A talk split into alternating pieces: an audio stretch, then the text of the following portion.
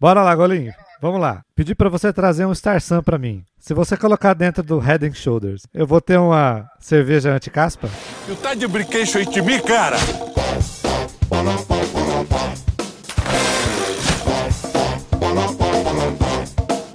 You are a very much caspa man. Do you know the number one shampoo contra caspa in the world? Look aqui, head e shoulders. Head e shoulders. Head e shoulders. Capitation. A gente tem que explicar isso. Depois a gente explica. Ô Luiz, a cigana só faz leitura da prega da mão? Tem um cigano atrás de você, Golinho. Não tem nada. Pera aí, alô? Fudeu, de novo, de novo, deu merda. Então faz o seguinte, Golinho. Roda a vinheta. Vai, roda a vinheta nessa porra. It's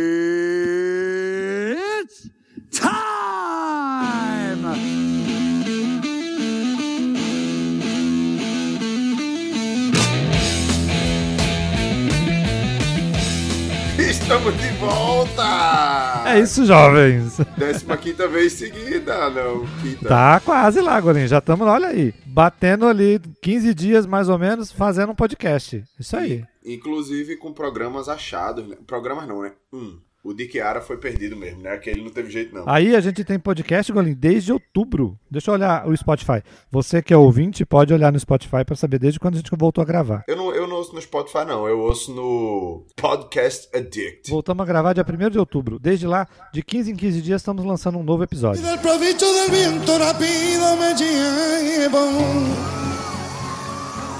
me volar en el cielo infinito.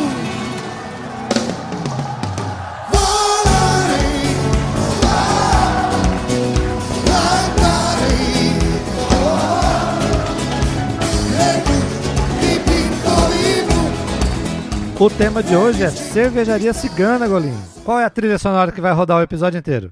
Chobi, choba, cada dia quero mais. Chobi, chobi. Vai rolar Gypsy Kings o episódio.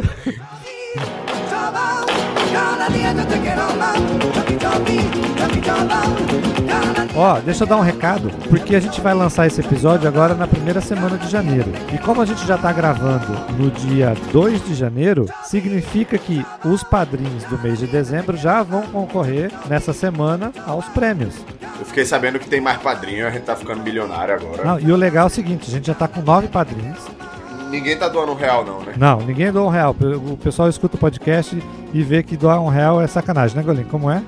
Aí tá certo. Não, é, porra, um real é foda. Um real o cara não bebe nem uma nova skin, velho. Ou glacial. Então, Golinho, a gente tem nove padrinhos. Entre eles, a gente tem um padrinho numa categoria que é o Não Sou Pirangueiro, que doou cinco reais. E a gente tem os padrinhos que começam a participar dos sorteios. Quem fez a doação de cinco reais por mês entra só como é, doação, nosso grande abraço, aquele abraço, né, Golinho?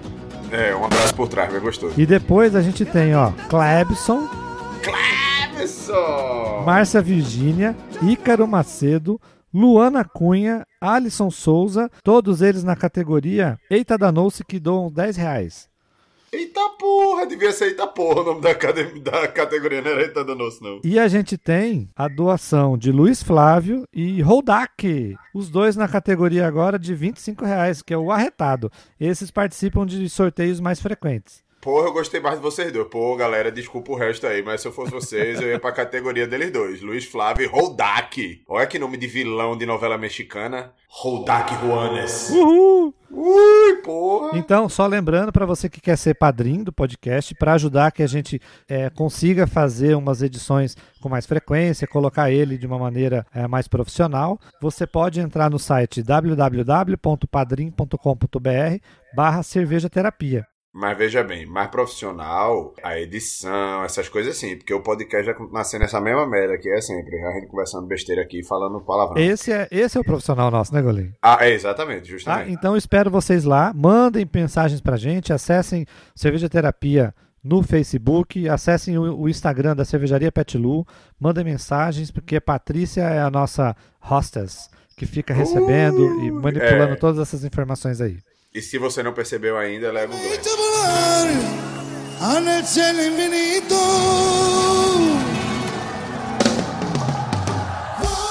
Golinho continua no Canadá? É lógico, né? Eu estaca porra, eu virei cigano agora, é ótimo. Ah, Quantos graus tá hoje aí? Rapaz, hoje tava bom, vice, hoje não tava frio não. Hoje estava menos 2 graus com sensação de menos 5. Quando eu morei em Michigan, eu cheguei a pegar menos 22, que é na divisa com o Canadá, então você não pegou um invernão bom ainda esse Oxe, ano. meu velho, nada. Ano passado a gente pegou menos 40, aí foi frio, viu? Aí foi frio. Como é que cara. faz pra gelar a cerveja? Coloca no forno?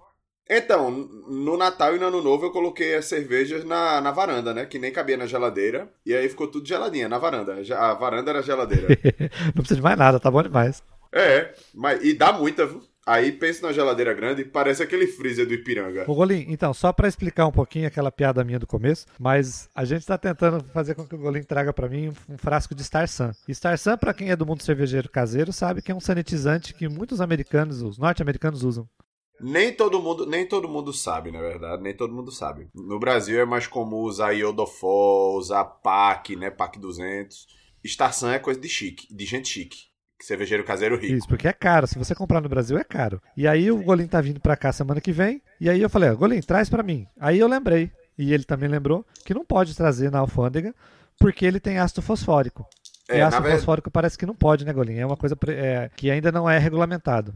Tem alguns produtos químicos, na verdade, se for inflamável, corrosivo, lá lá lá, não pode. E aí, eu não sei se por ter ácido, justamente na composição, eles tiram, mas assim, já teve amigos nossos que disseram que trouxeram na mala. E quando chegaram no Brasil, a mala tinha sido aberta e tinha um bilhetinho dentro dizendo que tinha sido removido e não sei o quê.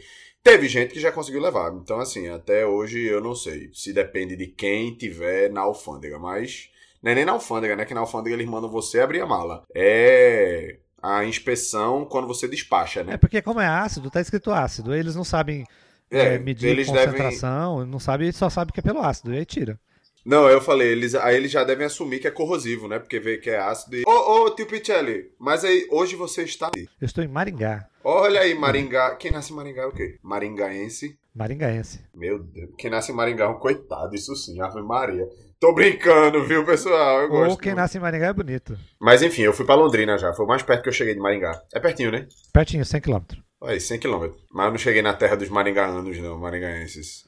Maringaenses. Maringaenses. Ô Golim, então peraí, vamos lá pro tema. Vamos. O nosso tema de hoje é cervejaria cigana. Por incrível que pareça, nós recebemos vários áudios com várias dúvidas que eu acho que esse podcast vai rolar altas tretas, cara. Parece que treta cerca o nosso tema aqui, o nosso podcast. Só, né? Agora é só treta. Depois que Kiara participou, ele estragou a merda toda. Não, tem, tem mensagem pra todo lado aqui que a Googlete colocou. Que Deus me livre. A hora que a gente começar a rodar os áudios aqui, sai de baixo. Bom, então, Golim, vamos fazer o seguinte. Pra sua definição, eu sei que você trabalhou numa cervejaria que fazia muito cigano. Na verdade, eu comecei como cigano, né? Quando eu tava no Brasil, eu era cigano. Isso, isso, isso. Que continua ainda aqui no Brasil essa marca. né? né? Isso. E depois você foi para o Canadá, começou a trabalhar numa cervejaria até relativamente grande, para uma micro cervejaria, e que tinha ciganos importantes naquela fábrica. Isso, O que é justamente. cervejaria cigana, então, para você? Qual é a sua definição? Vamos lá. A gente não tem essa definição em livro nenhum. A gente pode definir o que a gente quiser aqui. Pra mim, cervejaria cigana é exatamente o significado da palavra cigano, né? Que ser cigano é uma pessoa que não tem endereço fixo, né? Então, os ciganos são conhecidos por.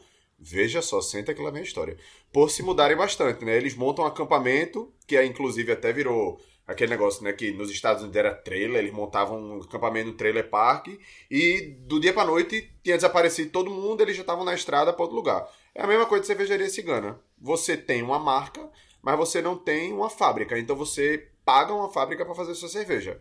E dependendo de como for o acordo, você pode sair e mudar de fábrica. Inclusive eu, quando estava no Brasil, a gente mudou de fábrica, mas por questão de afinidade, de amizade e tudo, é, ou assim, a forma como a cervejaria funcionava se adequou mais à forma como a gente queria. Então, assim, acontece muito cervejarias ciganas mudarem de fábrica, né? E para mim isso quer ser uma cervejaria cigana, é simplesmente você não ter uma cervejaria, você alugar uma cervejaria para fazer a sua cerveja. Por exemplo, eu sou proprietário da cervejaria Pet Lu. E quem tira a licença do estabelecimento é a própria, no, no Ministério da Agricultura, né? Quem vai lá e, dá, e pede a solicitação, eu quero produzir nessa fábrica, é a própria fábrica. Então ela recebe uma licença de estabelecimento e, essa, e esse estabelecimento faz a entrada de cada produto no CIPEAGRO. Então, quem tira a licença dos produtos dos ciganos é a fábrica. Então, o cigano não Isso. precisa se preocupar em tirar a licença no mapa, porque a fábrica já detém essa licença para ela poder emitir né, a- o registro frente ao CIPEAGRO, que é o sistema do Ministério da Agricultura. Isso, isso. Quando eu comecei no Brasil foi exatamente assim. A gente chegou na fábrica, a fábrica já tinha liberação do Ministério da Agricultura para funcionar e a gente só precisou dar a nossa receita para eles. Aí você preenche um, um documentozinho, né, padronizado, e aí submete para o Ministério da Agricultura, inclusive a licença sai rápido, é coisa de 10 dias, de vez em quando até mais rápido, sai a licença da receita, mas a licença da fábrica é aquela que o Ministério tem que visitar a fábrica tudo mais, e que se você é um cigano, você não precisa ter essa, essa daí é da fábrica. Isso. E uma coisa é, interessante, Golim, você falou assim, ah, vai por afinidade, vai por, por questão de logística, ah, para você mudar de fábrica para outra. E tem uma outra questão que é o volume. Isso Por também. exemplo, eu tenho uma fábrica com panelas de 250 litros, que é um produto muito pequeno, né? Então você gera ali no máximo, vamos pensar em garrafas de 500 ml, no máximo mil garrafas por mês. E você pode crescer, esse cigano pode querer crescer e fala assim, agora eu preciso dar um passo maior e vou para uma fábrica onde o tanque ou a, a produção mínima é de 2 mil litros por mês. Então ele sai de, de 500 litros, 250, 500 litros por mês e passa a produzir 2 mil litros por mês. É um salto no volume de produção, onde ele vai dar um avanço como empresa no mercado de cerveja. O volume depende até para você fechar, se você é o dono, no caso, os clientes, né? Porque como tu falou, a cervejaria que eu trabalhei aqui no Canadá, a primeira, a gente produzia cervejas em, cerveja em grande volume. Era cigano, porque o pessoal tinha marcas e não tinha, ou tinha até a cervejaria, e a própria cervejaria deles, como se tu, dono da Patilu, tem tua cervejaria, 250 litros, mas tu quer produzir volumes maiores. Então tu continua produzindo algumas cervejas no- na tua fábrica e, e faz é, cigana numa fábrica maior, somente para produzir volumes maiores. Nossa fábrica, a que eu trabalhei aqui no Canadá, a primeira a cervejaria, era assim. Ela tinha cervejas de algumas cervejarias canadenses que tinham a própria fábrica, mas que precisavam produzir volumes maiores, que não comportavam na própria cervejaria, e também cervejas de, de marcas que não tinham as cervejarias e marcas de fora. Por exemplo, é, eu cheguei a fazer cervejas na, nessa primeira cervejaria da Omnipolo, da Latrap, Mikkeller, a marca coreana é, Singha, a gente fez também. Então, assim, a gente fez cerveja. Fez e eles continuam fazendo, na verdade, né? Hoje em dia estão fazendo até Innis and Gun. Então, assim, é mais barato você produzir aqui do que produzir lá e exportar, e o Canadá importar, no caso, né?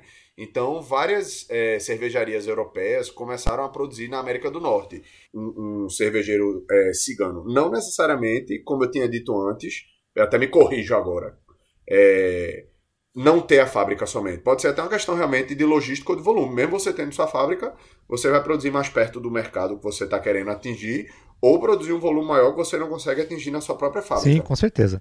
E tem uma outra coisa, Golim, que vamos pensar então agora em definições. para quem ainda não entendeu essa essência do que é cigano, porque nós cervejeiros chamamos de cigano esse, essa pessoa que não tem a casa e produz na casa dos outros. Mas às Isso. vezes ele tem uma casa muito pequenininha e quer produzir por fora, né, num volume maior. Então, se você Exato. parar para pensar, existe isso no mercado é, industrial conhecido como os incubados e as incubadoras. Né? Então, às vezes o cara tem uma marca de suco, uma marca de vinho, e aí ele vai numa vinícola e produz a bebida dele lá e leva o rótulo embora para vender. Né? Então, incubador existe no meio tecnológico, as empresas, startups aí que tem várias incubadoras dentro, é, uma incubadora com várias incubadas para poder alavancar aquele produto no mercado e se deu certo ele pode crescer ou continuar ali como incubada. Né? Então, Tu é incubado, né, Luiz? eu tu é não incubado, sou né? incubado, não. Eu sou um incubador. Se desincube, meu filho. Você vai ser tão mais feliz. Sai pra fora desse seu casulo, vira borboleta.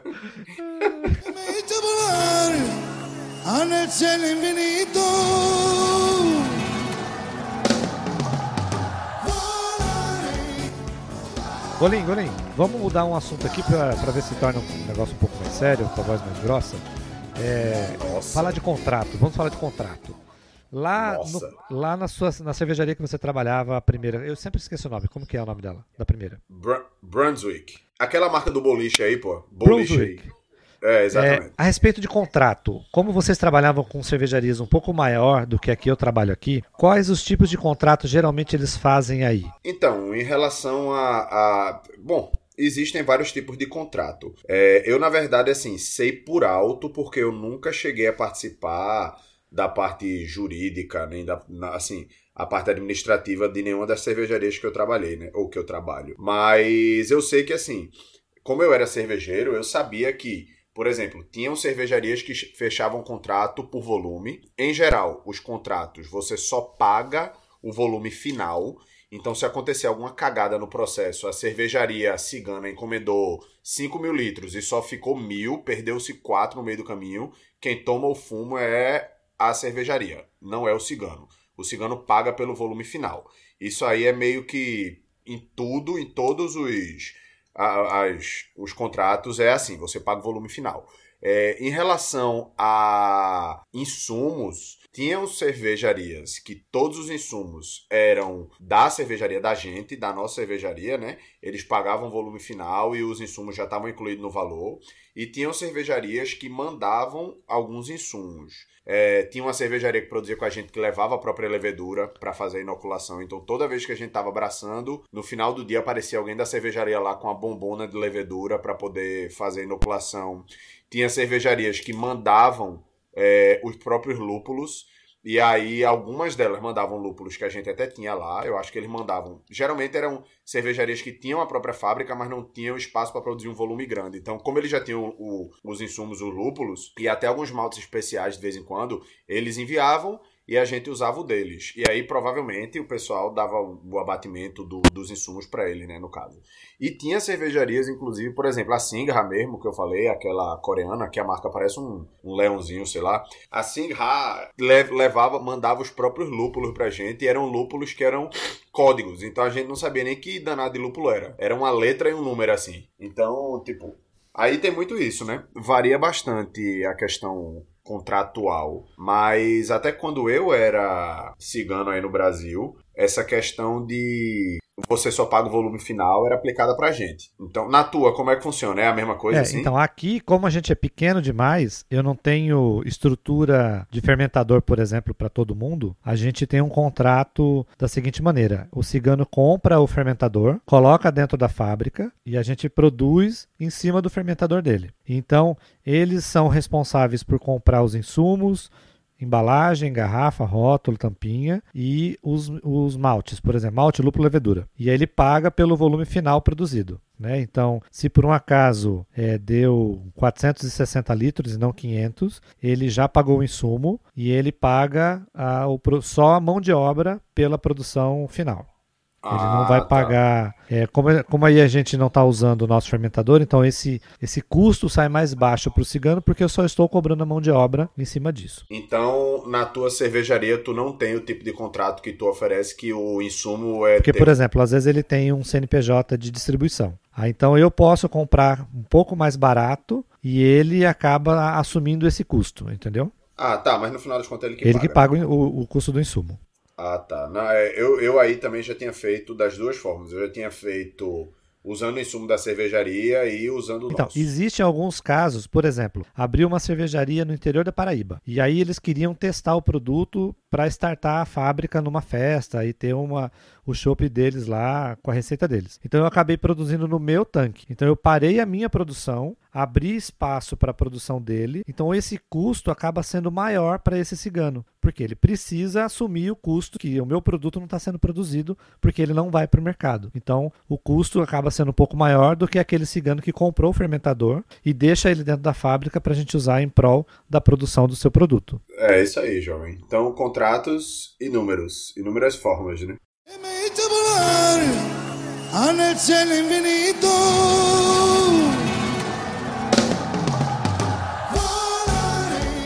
E aí vem uma pergunta. O Ícaro Macedo é um dos nossos padrinhos. Ele diz que ama muito o podcast, que é top demais esses mestres. O Golim quer, ele quer ser seu aprendiz, Golim, e ele quer estagiar na Pet Lu, olha só. Ícaro, é- é brother, Ícaro é brother. Aí ele fala o seguinte: é recomendável contratar um contador com experiência no ramo para indicar as atividades da empresa a serem incluídas no contrato social e que deve ser elaborado por um advogado? Bom, eu acredito fielmente que se ele não tem um contador de experiência, que ele busque um com experiência. Porém, tem cidade que você não tem nenhuma cervejaria e nunca teve cervejaria, o cara não vai ter não vai encontrar fácil um contador com experiência. Na verdade, dependendo de como for, se for só para elaborar o contrato, é, a pessoa pode até pedir. Geralmente as cervejarias que fazem é, já tem meio que um contrato, um, um contrato pré-feito, né? A não ser que você queira ler e mudar alguma cláusula. Então, assim, só se o cara, eu pelo menos acho isso, só se o cara quiser, mas geralmente a própria cervejaria já tem, né? Inclusive, esse é um dos motivos de muita gente escolher uma cervejaria ou outra para fazer cigano, é que de vez em quando não concorda com alguma coisa contratual de uma e prefere o contrato da outra. Então, assim, eu acho que essa questão do contador, só se for para uma cervejaria que nunca fez cigano, que não tem experiência e tal, mas para uma que já faz, ele geralmente já tem os contratos, a forma deles, como eles funcionam, entendeu? O cigano é meio que tem que se adequar a isso, até onde eu sei, pelo menos. E, ô Golim, mas aí tem uma coisa do seguinte a respeito do contador. Eu recebi ligação esses dias, porque como a gente tem um canal no YouTube, né, que é o Casal Pet Lu, e lá eu conto um pouco da história de como nós, numa fábrica de 250 litros, conseguiu chegar no registro, e aí acabou virando uma referência para pessoas que querem ter uma fábrica pequena. E uma pessoa me ligou falando: Olha, eu quero abrir uma fábrica pequena e já pedi para o contador abrir o meu CNPJ. Estou no caminho certo? E ele só falou isso para mim. E eu falei: beleza, é isso mesmo. Você tem que ter um CNPJ para ir para a prefeitura barganhar a autorização, pelo menos uma, uma descrição, um documento por escrito que naquele bairro você pode ter uma cervejaria. Aí ele virou para mim e falou assim: pronto, ele fez, já tô com o MEI na mão. Aí ele não tinha falado para mim que era um MEI. Falei, pronto, o teu contador acabou de mostrar que ele não tem experiência e abriu para uma pessoa que quer fabricar cerveja uma atividade econômica que não tem nada a ver, porque o MEI não pode abrir produção de chopes e cerveja. Né? Então, o ter um contador ajuda muito. Mas então, aí é que tá, né? Esse cara queria começar uma fábrica, né? Isso, ele queria ter uma fábrica não, com é, equipamentos então. pequenos como o nosso. Não, mas aí é que tá, são duas coisas diferentes. Só que ele achou que MEI podia. Ah, tá. Não, mas aí é que tá. É, são duas coisas diferentes. Esse aí o cara queria abrir uma fábrica. O cara, quando é, quando é cigano, é mais fácil porque a própria cervejaria já tem tudo pronto, basicamente. Contrato, essa parte burocrática toda estruturada. Se o cara quiser partir do zero, aí realmente, velho, tem que procurar gente que tem experiência.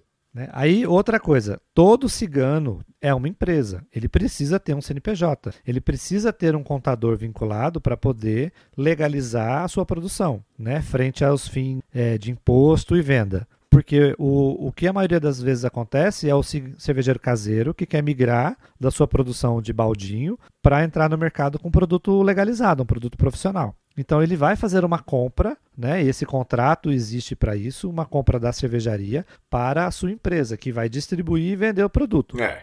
Então, se você tem uma atividade como o MEI, o MEI hoje, se eu, hoje, se eu não me engano, é 80 e poucos mil por ano. Né? Então o produto, imagine que ele compre da fábrica um produto a 9, 10, vamos arredondar para 10 reais, como um produto que inclui todos os insumos, é, garrafa, embalagem, lucro da empresa, da fábrica e até os impostos, e ele produz mil garrafas. E ele compra por 10, ele já fez uma compra de 10 mil. Em 12 meses ele gastou 120 mil. Então significa que o MEI não pode fazer uma atividade nem numa fábrica pequena como a nossa. Né? Então, legalmente, se ele pedir a, a nota fiscal de toda a produção, quando ele vai bater no fim do mês, ele já está ilegal. Então é legal que ele tenha uma atividade econômica numa empresa limitada ou EIRELI.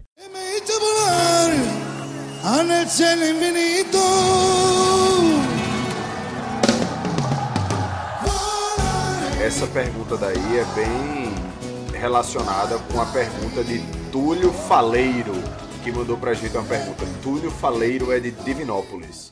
E aí ele mandou aqui: gostaria de saber qual é o segundo passo para fazer a produção cigana de uma receita minha em uma cervejaria após eu registrar a minha marca e minha receita. Então, qual é o segundo passo? Depois que ele registrou a receita e a marca dele, que aí tu acabou de falar meio que, bom, não foi da marca, né? No caso, o CNPJ. A marca é mais o nome, creio eu, que ele queira falar. E aí é no site do INPE, né?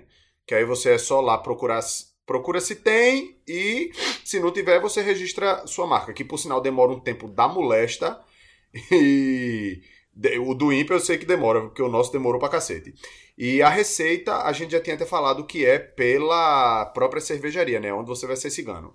Você tem o cigano, vai registrar a marca da identidade visual dele ou o nome da, da marca dele no INPI, Isso. né, que é o Instituto Nacional de Patentes e aí acho que industriais ou alguma coisa assim. Vulgarmente conhecido como INPE. INPE, e aí ele registra a marca. Então isso não tem nada a ver com a Isso, cervejaria. Qualquer isso. produto, qualquer nome pode ser registrado lá, ele sendo pessoa física ou Não, pessoa é que jurídica. então, são três coisas diferentes, né? Ele vai ter que criar uma empresa, que foi mais ou menos o que a gente acabou de falar. Aí ele registra na secretaria do, da junta comercial lá. Isso. No, no- no- em, Recife, é, em Recife, por exemplo, é na JUSEP. Aí você vai lá e abre sua, sua empresa. Aí depois tu pode, se tu quiser ir registrar o nome da tua cervejaria, cervejaria corno. Aí o cara vai lá e registra no INPE. Existe alguma cervejaria corno? Não. Então, se existir, porque corno tem muito, né? Aí você tem que criar o nome. Mas se não, Mas isso não precisa ser é, precursora para ele ter a marca como cigano. Aconteceu, inclusive, com um amigo meu, que eu não vou citar nomes porque é treta. Vai dar merda, vai dar merda, vai dar merda, vai dar merda, vai, vai dar merda, vai, vai dar merda, vai dar merda. que ele tinha um sócio e eles terminaram a sociedade. E aí, quando terminou a sociedade, ele abriu um negócio né, de, de, de cerveja. E quando ele foi registrar o nome, o nome tinha sido registrado dois dias antes por alguém ligado ao ex-sócio dele. E aí ele teve que mudar o nome. E, o- e assim, o ex-sócio não ia ficar com ele. Era um negócio novo, não era o que eles eram sócios. O cara registrou o nome só pra ferrar ele. Então, assim, a identidade visual. Não, não ferrou a empresa, não ferrou nada. Ele só teve que bolar um nome novo pra empresa dele. Porque o sócio, o ex-sócio foi filha da puta, né? Mas, enfim. É, ó, lá, lá em Recife tem outra história, outra, outra história, de uma cervejaria que tentou registrar o nome de Arsenal. Né? Então ele deu entrada no INPI e algum tempo depois um centro de advocacia aí que cuida de marcas e patentes entrou com recurso porque a marca Arsenal de futebol entrou lá falando, ó, não pode registrar com esse nome porque a gente tem os direitos por esse nome. E pode acontecer. E aí vai ter que brigar no, no juizado lá, pra falar, olha, isso aqui não tem nada a ver com futebol, isso aqui é uma cerveja.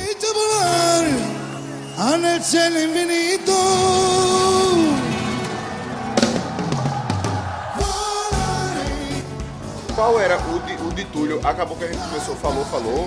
Tipo, explicou, explicou os três pontos, mas aí qual é o segundo passo de Túlio, faleiro? E ele, inclusive, mandou um abração pra todos os cervejeiros do Brasil. Um abraço bem gostoso por trás em você, viu, Túlio? Qual é o, qual é o segundo passo? Depois que ele registrou tudo, a, a receita, tá tudo bonito, vai começar a fazer, né? Eu acho que, é, eu acho assim, no- na minha opinião, ele, em paralelo, ele faz, a, pega a sua receita e vai buscar uma cervejaria, né, para fazer o cigano. Acho que, na verdade, antes dele abrir o CNPJ, ele devia procurar uma cervejaria para discutir preço, discutir custo, antes de abrir CNPJ. Calma, é. É, então o CNPJ, é, vai com A gente calma. vai chegar nessa hora do custo ainda. Quando ele decidiu o custo, Golim, quando ele falou assim, beleza, eu sei quanto custa em todas as cervejarias que são viáveis para mim. Depois que ele abre o CNPJ e ele já fez um plano de negócio, é botar o- a mão na massa.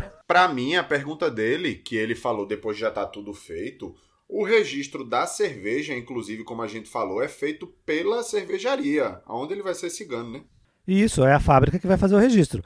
Quando eles assinarem um contrato cigano com cervejaria, a cervejaria vai fazer a transformação daquela receita para uma adaptação ao equipamento deles. E aí o mapa, cada estado pede laudos diferentes. Então a gente tem que elaborar alguns documentos que possam ser anexados ao registro no mapa. Feito esses registros, esses documentos, eles submetem o registro ao mapa e espera sair o registro, que pode demorar dois, três, cinco dias até meses, como já aconteceu aqui com a gente. A questão é só assim, depende de como ele tá fazendo. Se ele for fazer o passo a passo do jeito que ele estava descrevendo aqui, ele já tá pronto para produzir, porque ele já tem o CNPJ, já tem a marca dele registrada, e se ele já tem a receita da cerveja registrada, que foi a cervejaria que fez, que tipo, já é a cervejaria onde ele vai fazer cigano, é o próximo passo é produzir, meu amigo. Agora, como ele perguntou isso, provavelmente ele não sabia desse detalhe, né? Eu acho que ele pensou que ele mesmo é que tinha que fazer os registros e tudo. E esse último da Receita não é. Então, Golim, eu acho que eu vou voltar para uma pergunta aqui de um, de um rapaz que está perguntando sobre propriedade intelectual. Eu vou colocar o áudio para a gente escutar porque ele mandou por áudio, beleza? Beleza. Alô aí, casal Patilu. Aqui quem fala é Cláudio Martins, de Americana, São Paulo. Sou técnico de operação de grandes máquinas de geração de energia elétrica. Eu tenho uma dúvida aí sobre cervejaria cigana, é, quanto à, à elaboração da receita. Se quando eu tenho a minha receita e mando para ser feita é, em alguma cervejaria, como eu garanto que a propriedade intelectual da receita vai continuar minha? Que de repente a cervejaria que está elaborando a minha receita é, não vai se apropriar e de repente lançar essa cerveja com outro nome, com a receita que eu elaborei. Eu tenho alguma proteção em contrato? Isso aí que eu gostaria de saber. Obrigado, abraço aí. Sabe por que, que é legal a pergunta dele? Por quê? Porque tu já roubasse a receita de quem? Não, não, porque se a cervejaria for muito enrolada, essa propriedade intelectual pode dar bolo. Opa, pode dar rolo. Eita! Vai dar merda, vai dar merda. É aquele velho negócio, né? É, amigos, amigos, negócios à parte. À parte. Então, e- mesmo o cara sendo seu amigo, dono da cervejaria, tem que fazer um contrato certinho. É, eu já vi amizades acabarem por vários motivos, e dinheiro e negócios, um deles, um- alguns deles, né? Principais, inclusive. Mas o fato é o seguinte: o contrato, geralmente, como eu disse, se a cervejaria já recebe ciganas, eles já têm um contrato básico, padrão, para receber as ciganas. E geralmente tem dizendo essa questão da confidencialidade, que é uma via de duas mãos, inclusive. Porque a partir do momento que você é cigano numa cervejaria, acaba que você também vê o processo de produção deles e tudo mais. Então, assim, tanto ele pode acabar roubando sua receita, como você roubando a dele. E aí o contrato vai proteger os dois disso. De o roubo não vai, mas você pode entrar na justiça e vai ter que provar que o cara roubou sua receita. Eu já vi, inclusive, acontecer de a cervejaria fazer uma cerveja muito, muito, muito similar à cerveja do cigano que estava sendo produzida lá e vender comercialmente o nome dela e a cerveja foi um sucesso. Inclusive, eu já vi acontecer em cervejaria que a cerveja era uma porcaria. Aí recebeu um cigano bom, começou a meio copiar a receita do cigano, mudando uma coisa aqui e acolá. Dizia que não era a mesma receita. Quem tomava quase não via diferença. E aí a cervejaria começou a fazer sucesso. E para piorar, Golim, a- o INPI não tem onde você registrar, é, por exemplo, propriedade intelectual de uma receita. Né? Porque o, o, o cara pode chegar para você e falar assim: ó, beleza, eu não estou usando Magnum, eu estou usando agora Zeus. Isso. Já é outra. Mudei a Já receita. é outra receita. Já é outra receita. Vai dar impacto sensorial? Praticamente nenhum, né? Então ninguém vai conseguir ter esse tipo de processo. Agora, que é feio, é feio. Eu vi, eu vi isso acontecer, viu? Mais de uma vez, por sinal. Mas tem quem conhece as pessoas acha feio, mas infelizmente o grande mercado não conhece, né? Então o cara pode até se queimar no meio cervejeiro local, geralmente. Mas o mercado compra e acha que é da cervejaria. Na verdade, não é. Eles meio que roubaram, vamos dizer assim, entre aspas, uma receita que não foi deles, né? Infelizmente acontece mais do que você imagina. Então, para você que vai abrir o seu negócio e quer testar como um cervejeiro cigano, converse com o máximo possível de pessoas que já são ciganos de várias cervejarias diferentes para você entrar na, na- no meio, para você saber o que está acontecendo. Assim você consegue é, ter noção de como cada cervejaria trata o seu cigano. Vamos criar um novo quadro agora no programa. O nosso programa não tem quadros, na verdade. A gente tem que começar a criar uns quadros agora. Esse quadro agora vai ser o quadro homenagem a Kiara. Quadro oferecido por titia Kiara. É treta! Sempre vai rolar um é treta. Tem um outro áudio aqui, Golim, que é do Danilo Lira, da Lira Craft Beer. Nossa, Lira. Vou rodar ele aqui pra gente ouvir.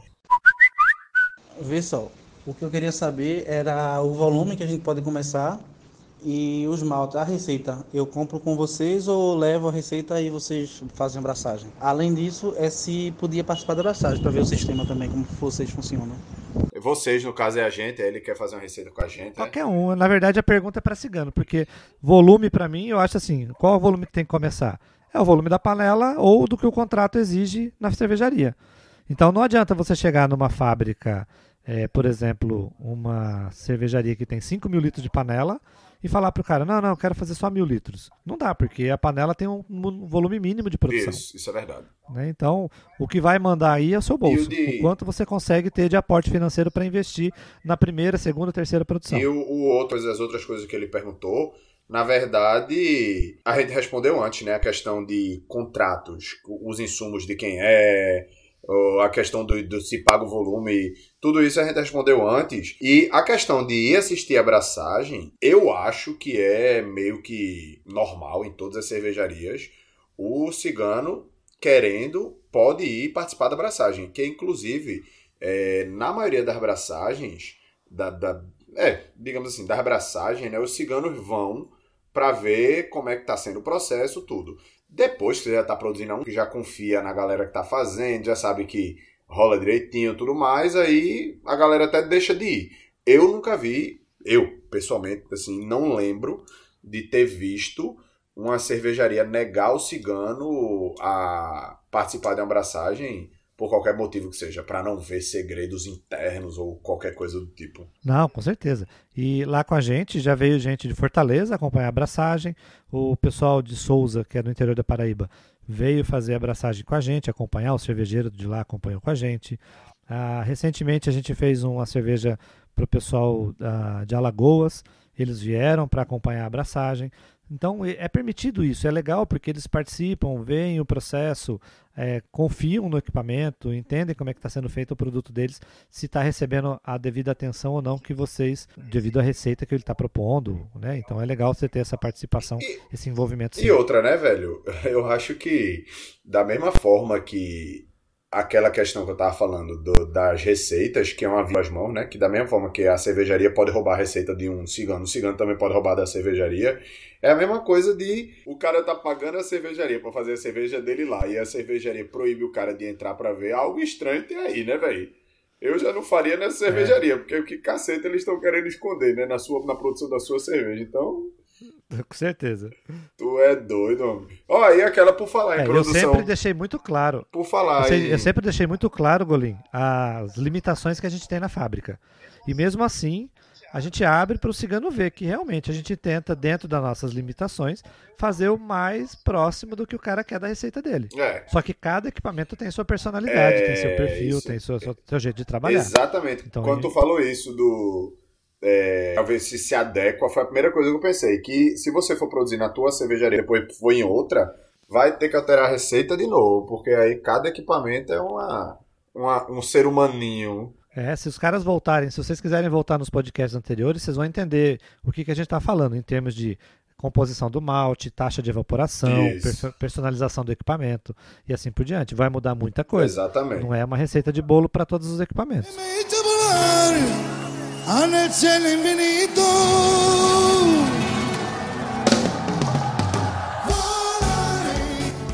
Olha, Golinho, deixa eu colocar mais um áudio. Coloca. Você no meio do. Ah! Tá valendo. Boa noite. É Edilson Tavares, arquiteto e urbanista de Recife, Pernambuco. É, qual o investimento inicial para um caseiro se tornar cigano? Eu acho que o, pro Escutou? áudio de Edilson a gente tem que dar bom dia, né? Que eu acho que ele tava acordando na hora que ele mandou o áudio. Boa, Edilson. Um abraço pra você, viu, meu querido? Rapaz, começa aí, Tupicelli, respondendo essa pergunta. Ó, eu vou, vou dar a minha experiência como. ciga- é, como que é? Como incubador de cervejarias pequenas. Nossa. né, ciganos pequenos. Eu acho assim que para o cigano pequeno investir na sua marca, ele tem que colocar todos os custos que ele vai ter de insumo, mão de obra, imposto, porque ele vai fazer uma compra de um produto da indústria para a distribuidora dele, ah, e vai ter que colocar caixa, investimento com rótulo, e aí você vai colocar ali. Não vou fazer só mil rótulos para mil garrafas, eu vou ter que pensar em custo. Então, às vezes eu tenho que fazer 5 mil rótulos, às vezes eu tenho que fazer duas mil caixas. Isso é dinheiro parado. E você tem que ter dinheiro para produzir pelo menos três braçagens. Por quê? Você vai produzir uma braçagem. Quando você começar a distribuir ela para o mercado de trabalho, você já vai para o mercado cervejeiro, você já vai estar produzindo a segunda leva. Quando o dinheiro for começar a girar para fazer a terceira, ele não voltou todo ainda, porque geralmente os bares pedem prazo. Então você tem que ter dinheiro para a terceira produção, para só então começar a receber o faturamento E outra, do primeiro viu? lote que você está vendendo. Então você tem que ter dinheiro para girar três, três lotes e mais o capital E de outra, giro desse reze ficar receber parado. rápido, porque o que a gente mais ouve história de cervejaria pequena, cervejaria grande, aí não interessa o tamanho não, é calote. E assim, tem calote que o pessoal eventualmente paga, tem calote, meu amigo, que tem bar que fecha, é, restaurante que fecha, que você nunca mais vê o dinheiro. Para uma cervejaria grande já é uma perda, imagina para um caseiro que entra com pouco dinheiro que qualquer real faz a diferença. Meu amigo, eh, de vez em quando toma uns fumos desse aí. E, e, assim, não é difícil, não. É a coisa mais normal que tem. Então, quando você. Porque o caseiro é apaixonado por fazer cerveja. E aí ele entra no mundo de negócio, de, no mundo real, para fazer cerveja como negócio, para ver se ganha dinheiro, achando que vai ficar rico. A maioria dos caseiros, né? A maioria dos caseiros é assim: meu irmão, eu faço isso gostando, acho que eu vou largar meu emprego para fazer cerveja. Meu primeiro conselho é: não faça isso, viu? Primeiro, que para você ver um retorno aí de lucro, vai demorar alguns anos. Não é pouco tempo, não. São anos. Porque você vai ter que reinvestir um bocado. E se você for querer realmente entrar no negócio, você vai querer comprar equipamento. Mesmo que você não tenha sua cervejaria, como na Patilu, você tem que comprar seu fermentador. Aí você começou a produzir e vender mais. Você vai querer aumentar o tamanho desse fermentador. Aí, quem- Como a gente mesmo falou, quem sabe mudar para uma cervejaria que produz um volume maior. E aí é mais fermentador. Então, assim, na verdade, quem entra nesse negócio, até ter uma produção de um tamanho interessante o suficiente para tirar um lucro, pode botar alguns anos. Então, isso aí já é uma coisa que muita gente não para para pensar. Vocês não fazem ideia, isso aí Titio Pichelli pode até confirmar, de quanta gente entra nesse mercado, não só de cerveja, qualquer um, mas no de cerveja, que é o que a gente vive, na louca, sem planejar nada. Arruma um dinheiro assim e fala: vou criar um negócio de cerveja, jurando que esse dinheiro vai se multiplicar como se fosse um investimento, alguma coisa. E meu amigo quebra a cara, viu? Eu já vi vários negócios quebrarem, em Recife, inclusive. O cabo abre um barzinho especializado, abre uma loja daquela numa galeria cheia de cerveja diferente, sei o quê, e quebra rapidinho, porque não pesquisou como o mercado funciona. Então, assim, com cervejaria cigana é a mesma coisa. Se você pegar os seus 5, 10 mil contos que você juntou aí, ganhou de aniversário a vida inteira, e for botar na Patilu para produzir cerveja e não estudar como o mercado funciona, essa questão de quanto tempo você demora para receber volta, não sei o quê, oxe, mas vai fechar rapidinho.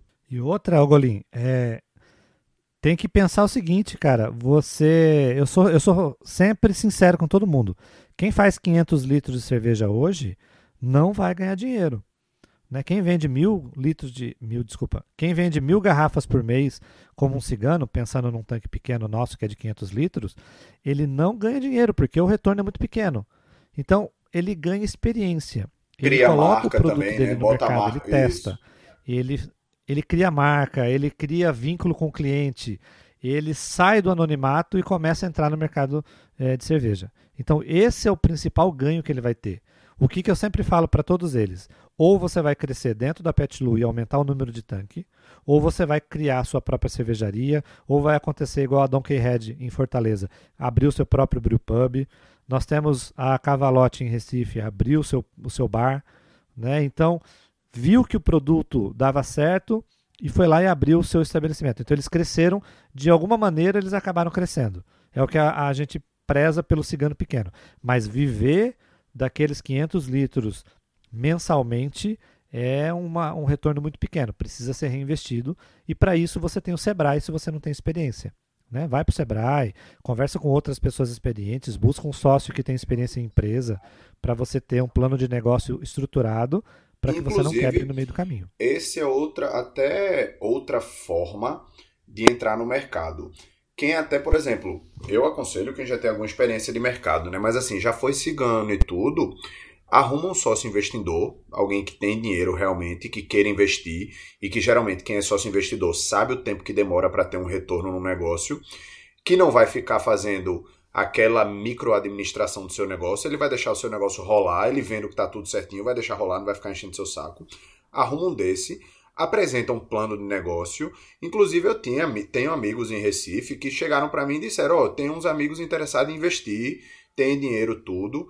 Se tu bolar um plano de negócio e ele gostar do plano de negócio, ele vai montar uma cervejaria para você.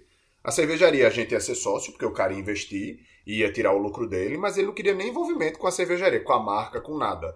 Que geralmente é o que o cervejeiro caseiro quer, né? Ele quer criar aquela marca que ele se identifica e que ele tem orgulho que ele produziu a cerveja. Então, assim, esse é outro caminho. Você começar como caseiro, virar cigano, ir aumentando a sua quantidade de equipamentos dentro de uma cervejaria até você juntar um dinheirinho para abrir a sua própria, ou você pode ganhar experiência no mercado, monta um plano de negócio, vê como funciona a cervejaria, tal, você como cigano, que aí você vai estar investindo um pouquinho de dinheiro, quase não tem risco, e aí monta um plano de negócio para a sua cervejaria, apresenta para algum investidor e aí abre a sua logo de cara. Esse é outro caminho também, entendeu? E eu já vi dar certo isso aí.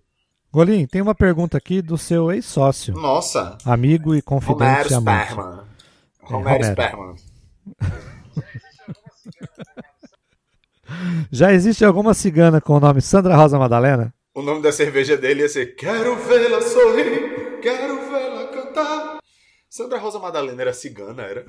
Era, era música de coisa cigana, né? É a música do.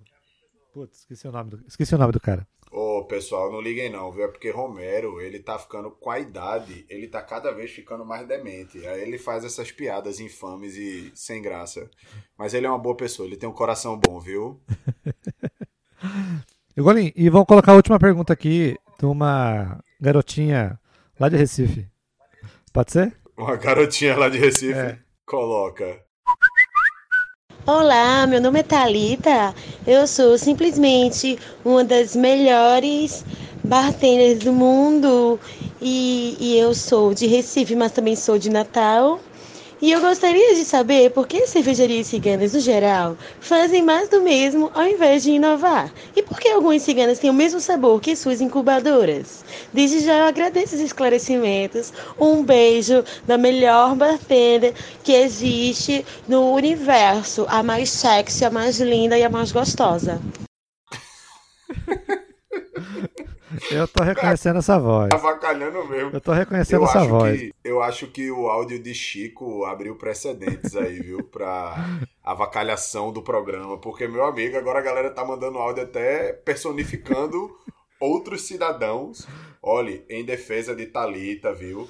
Não é Talita, viu? Não é Thalita. Um beijo pra Talita. É, Mas é- não essa é uma nova. Thalita. É uma nova Thalita. Thalita, Thalita tá igual Xuxa já. A menina já tá ganhando até versões, covers. Porra. Famosa demais. Mas e aí, Golim? O que, que acontece quando você tem uma cervejaria em que o seu produto e o produto dos seus ciganos é tudo igual? Rapaz, eu acho que se isso acontecer, tá rolando o que a gente falou antes, né? Né?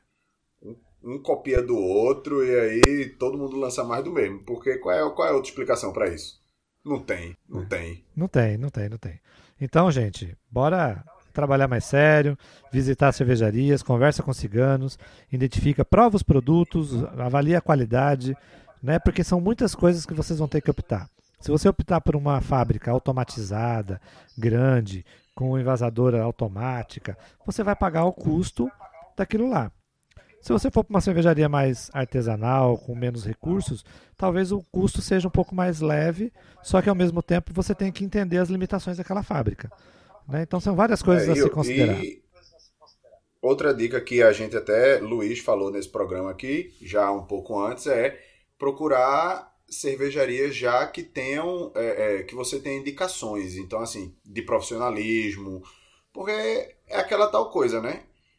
Botou dinheiro no meio, até a amizade acaba, como eu disse antes. Então, não se confie que você vai não vai ter problemas porque conhece o dono da cervejaria ou por causa de contrato, porque tem formas de burlar, né? De copiar a receita sem usar exatamente a mesma receita, os mesmos ingredientes. Você muda os ingredientes e consegue um produto tão similar que ninguém vai detectar a diferença. Então, assim, para evitar aborrecimentos, procure uma cervejaria que seja profissional. De vez em quando é até melhor você nem conhecer quem é o dono, mas sabe que é profissional, que não fuleira com ninguém, que não quer, assim, que não quer crescer em cima de você, porque, meu amigo, confusão existe em toda a área. E cerveja não é diferente. E essa pergunta de agora, de por que as cervejas de ciganos e das cervejarias parecem, pra mim é isso. Rolou confusão aí, um roubou a do outro, copiou. Aí, meu amigo, já era.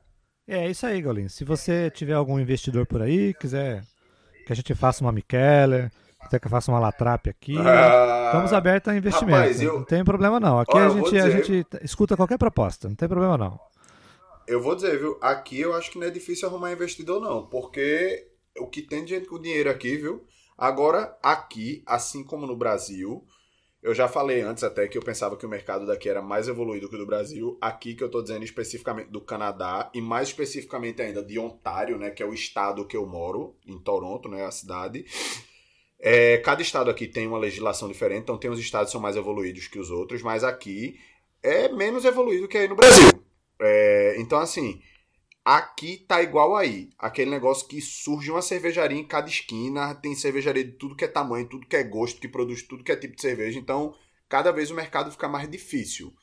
Mas ainda assim é aquele negócio, né? É um mercado que o pessoal vê muita possibilidade e ainda tem muita gente investindo. Então, acho que o investidor não é, não é difícil, não. Aí eu ainda acredito que também. Ah, sim, não. O mercado ainda é- está em franca expansão. Ah, por exemplo, nós temos hoje 11 ciganos. Né? Então é uma fábrica muito pequena. Menino, é uma fábrica, já é quase uma mas família é uma cigana. fábrica muito pequena que Uau. a gente tem pouco recurso. Então a ideia agora é começar a investir em equipamento para otimizar a produção. Pera aí, alô? Fudeu, de novo, de novo, deu merda. Meu Deus, o negão apareceu de novo aí, goleiro. Estourou de novo. Voltou? Voltou. Estourou o quê, golinho? Nada, o áudio, seu nojento. Então, aí eu acho assim, o mercado tem espaço para todo mundo, mas as fábricas também pequenas têm que se estruturar. Então, quase todo mundo que começou, por exemplo, em Recife já não é mais a mesma configuração, tá todo mundo crescendo. Então, de alguma maneira, você tem que ter investimento dentro da fábrica também. Gostou do podcast de hoje, Golinho? É, o de hoje, eu, eu fiquei com, com a sensação de que foi sério demais. A gente não avacalhou muito, nós fomos muito sérios. Eu acho que o pessoal que gosta da avacalhação vai ficar com saudade da putaria. Mas vamos achar um tema, um tema. Vamos achar um tema, Tema. vamos achar um tema mais polêmico pra gente trazer as putaria.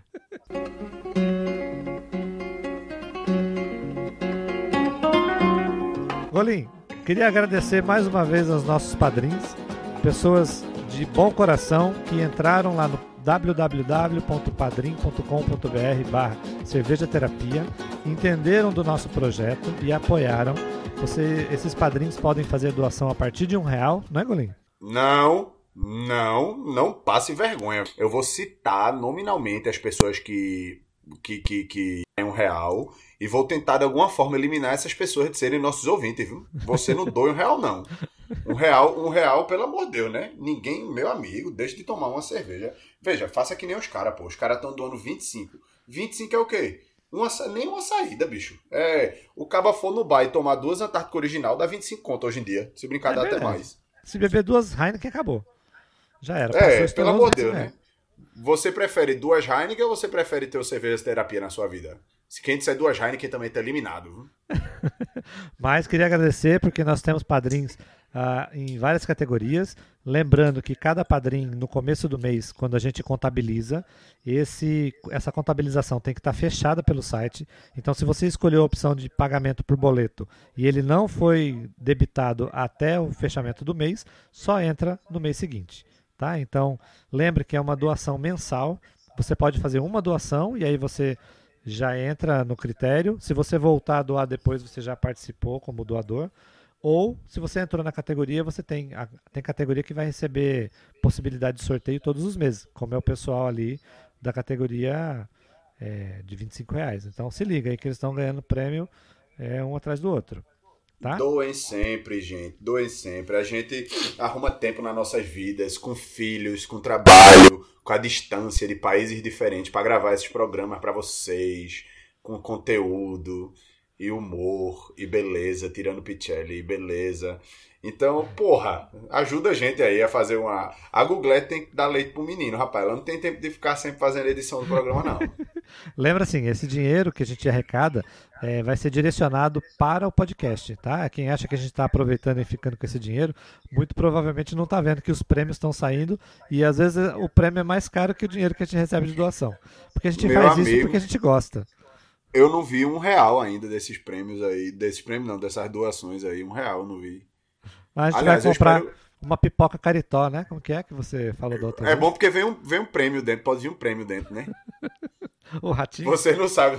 O rato, é, você não sabe se vai vir com rato ou não, né? Olha aí, aí vale a pena comprar. Sabe quanto é que custa um hamster no Pet Store? Aí, meu irmão. Já valeu a pena a pipoca vir com ratinho dentro. Então, galera, valeu pelo episódio, valeu pelas perguntas que vocês mandaram para o Cerveja Terapia e ou pelo Facebook ou pelo Instagram da Cervejaria Pet Lu. A Googlete, que é a Patrícia, sempre manda lá uns temas para vocês mandarem as perguntas.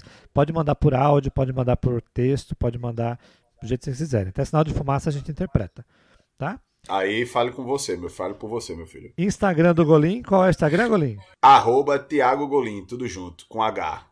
Muito bem, vai estar na descrição do post. Quem quiser me seguir, arroba Luiz Picelli, com dois L's, tem aqui na descrição do post também. Lembrando que vocês podem acompanhar o Cerveja Terapia pelo Spotify ou por qualquer agregador de podcast. Se você usa iPhone, se você é rico da grande sociedade, você já tem no seu iPhone o aplicativo nativo. Se você é Android, do mais fuleirinho ao mais caro, que às vezes tem uns mais caros que iPhone. Você, Exatamente, isso que eu ia dizer. Isso é preconceito, viu? você entra na Google Play e baixa um agregador de podcast ou até o Google Podcast, cara. A Google está investindo agora e lançou seu próprio é, player de podcast. Tá? Eu vou dar até uma sacada pra ver se é bom.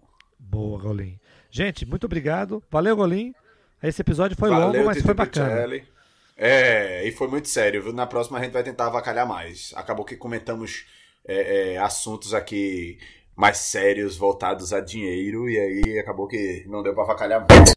Mas valeu, galera. Muito obrigado e até a próxima.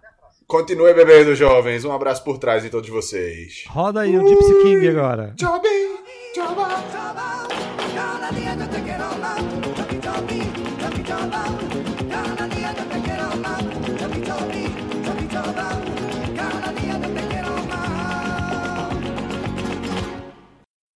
Vai receber aquele e-mail por trás. A gente Nossa, tá muito é um- famoso. É um, abraço por trás. Recebeu um Agora é uma nova categoria de e-mail. Recebo um e-mail por trás. Ai, meu Deus do céu. Ô, Golim, tá, vo- voltou já? Voltou. Quem que tá caindo muito é tu agora, É. né? Segura aqui que você não cai mais, Golim. Oi!